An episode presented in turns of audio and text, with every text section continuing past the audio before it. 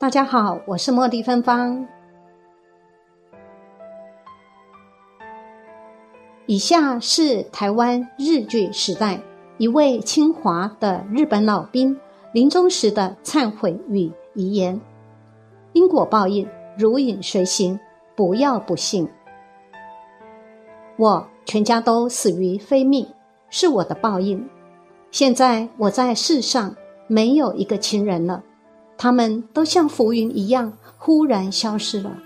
有时我怀疑他们是否真的曾经存在过，仿佛一切美好的回忆都只是一个梦。这是报应啊，是我罪有应得，是我当年在中国做下大孽的报应。我去问过一个法师，他说我今世罪孽深重，不能洗净，我只能在弥留之际。把这些罪孽说出来，并诚心祈求宽恕。我此刻已是一位八十七岁的老人了，孤身一个人住在纽约布朗市区的一栋房子里，身边没有一个亲人。我已经到了胃癌晚期，在世的日子屈指可数了。我一直盼着解脱的日子能够早一点到来，因为我是个。罪孽深重的人，如今能活到八十七岁，绝不是福气，而是神对我的惩罚。他不让我早日解脱，而是让我的良心每天都在文火的煎熬中度过。我对自己的生命早已经不在意了，但是去死的渴望却难以如愿。多少人刻意求高寿不成？我却是求死而不能如愿。我四十六岁时皈依了佛教，而佛法戒律让我不能自杀。神对我的惩罚包括让我的妻子在二十三年前离奇失踪。那天早晨，她只是照例去附近的杂货店买东西，却再也没有回来了，至今生死不明。六年前。神又让我唯一的女儿起子和她的丈夫熊本和田以及他们的两个孩子在泰国度假时溺水而亡。当时并没有任何风浪，救生员也并非没有及时赶到，可是他们一家四口却无一生还。得知消息后，我欲哭无泪。知道一定是自己早年在中国杀人的罪孽，在我的家人身上得到了迟来的报应啊！他们活着的时候，我无论如何也不敢对他们讲出那段经历来，连尝试的勇气都没有。从表面上看，我早年有一个体面和睦的家庭，我是个受人尊重的牙医，对所有的人都彬彬有礼。恭敬谦卑，我太太在的时候是个贤惠知礼的女人，女儿女婿都是研究生毕业，有两个可爱的孩子。可是这一切光鲜的存在，都只是暂时的和表面的，都只是虚妄的影子。该来的总会来，没人能够逃脱。虽然这些灾难让我痛不欲生，五内俱焚。但在内心深处，我清楚的知道，这是我早年的罪孽在发酵了。所以，神会在我最幸福的时候，让一切化为乌有。如果我当初战死在中国，也许会更好。后来得到了一切，在骤然失去的痛苦，岂不是更让人无法承受吗？神。用让我亲眼看着家人突然消失的残酷方式，让我体验自己当初给中国人带来的夺取他们生命和毁灭他们家庭的永恒之痛。啊，不堪回首的往事，我多么希望他们从来没有发生过。一九三七年，我作为增补入伍的新兵，加入侵华战争。离开家乡时，我几乎没有任何不舍之情，因为我们之前受到天皇的感召，相信天皇是上天的儿子，天皇一定要统治全世界，而要统治全世界，就要先占领中国。天皇宣扬的武士道精神已经融进了我们沸腾的年轻血液里。我所在的部队是日军第九师团富士锦部队，在多日的狂轰滥炸后，我们首先攻陷了中国南方古城苏州。我们踏着一地的血污和尸体，占领了苏州。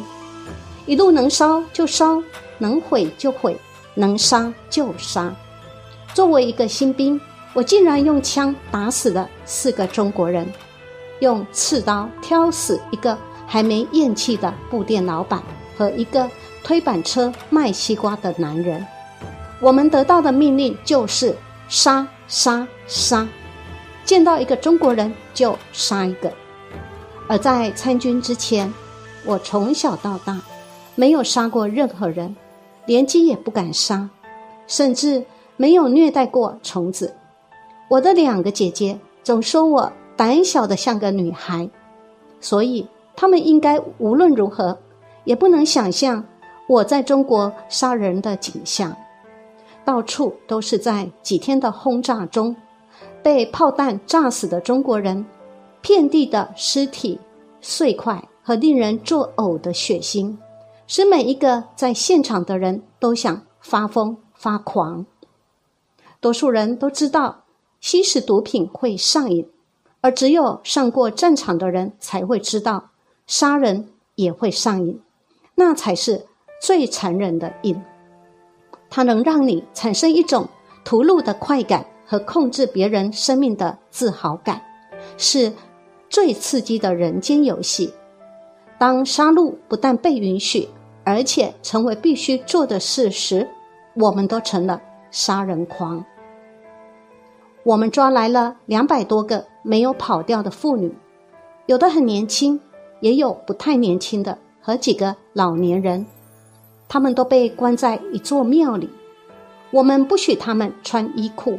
任凭我们的人随意奸淫，最后这些妇女都被机枪扫射杀害，倒在虎丘旁。我和几个人奉命去检查有没有漏网而没被打死的，并被要求一个也不能活。当我用刺刀刺向每一个还在蠕动的白色肉体时，我感到自己就像在厨房里切菜。已经不觉得那些倒在地上流着血的女人是人了。对那时的我来说，她们是一种东西，任何东西，比如需要被切碎的白萝卜。原来人的内心都潜藏着最野蛮的魔鬼，战争必定会把它召唤出来。我在侵华战争期间，亲手杀死了二十八个中国人。包括男人和女人，奸污了十七个中国女人。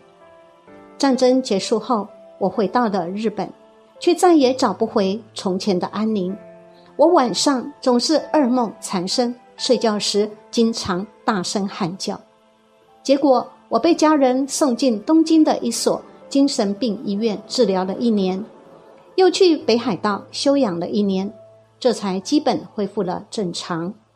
我带着赎罪的心情，小心翼翼的对待每一个人，但是我做过的事，还是会在夜深人静或我一个人独处时突然冒出来。那些被我杀害的中国人，在临死前瞪着我，眼睛里充满了令人战栗的仇恨。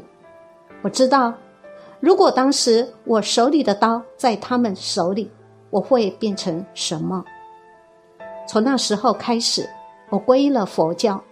我必须依靠一种精神上的寄托，才能继续带着那种记忆活下去。